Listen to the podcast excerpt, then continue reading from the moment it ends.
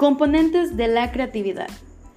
Habilidades, motivación y pensamiento creativo o proceso creativo. El pensamiento creativo tiene una estrecha relación con la imaginación y la empatía para resolver los problemas.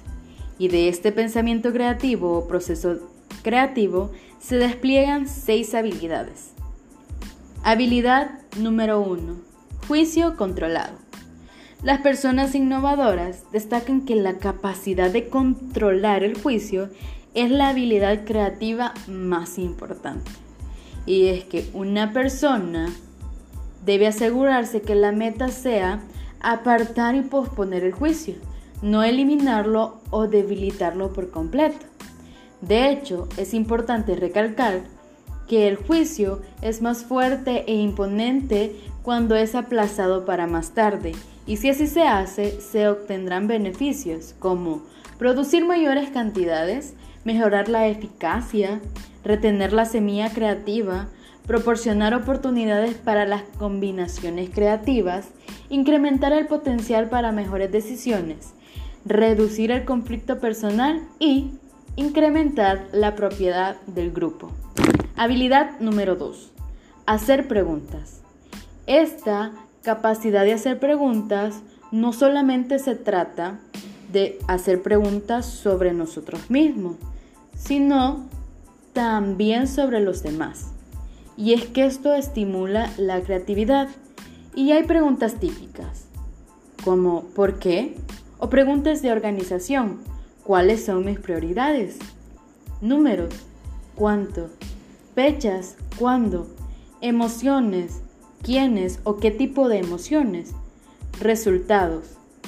Preguntas como ¿qué se espera o qué espero? Habilidad número 3. Cambiar la perspectiva. Una vez se ha sido capaz de controlar el juicio y hacer preguntas, se debe aumentar la producción creativa, mejorando nuestra capacidad de cambiar las perspectivas. Y de esto podemos dividir una situación en pequeñas partes y reestructurar esas partes de un modo diferente. ¿Como qué modos?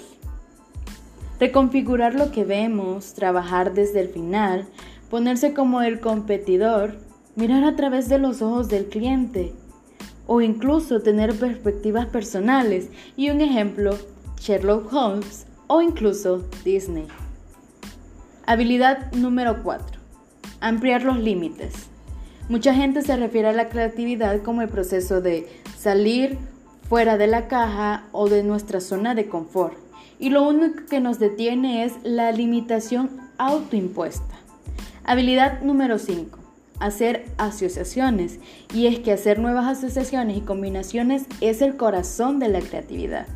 Incluso al hacer estas asociaciones podemos hacernos preguntas como ¿tenemos algo en común? ¿Qué podríamos aprender o utilizar de? ¿O cómo puedo solucionar esto? Y por último, imaginar consecuencias. Esta es la capacidad que una persona tiene para prever las consecuencias y estas pueden tomarse en cuenta en tres etapas o como un ejemplo de reducción de la gravedad. Y a la hora de reconocer estas consecuencias, estas tres etapas nos ayudarán y son cuáles son las áreas afectadas, qué efectos sufrieron las áreas y por último, ¿qué, cuáles son los efectos específicos.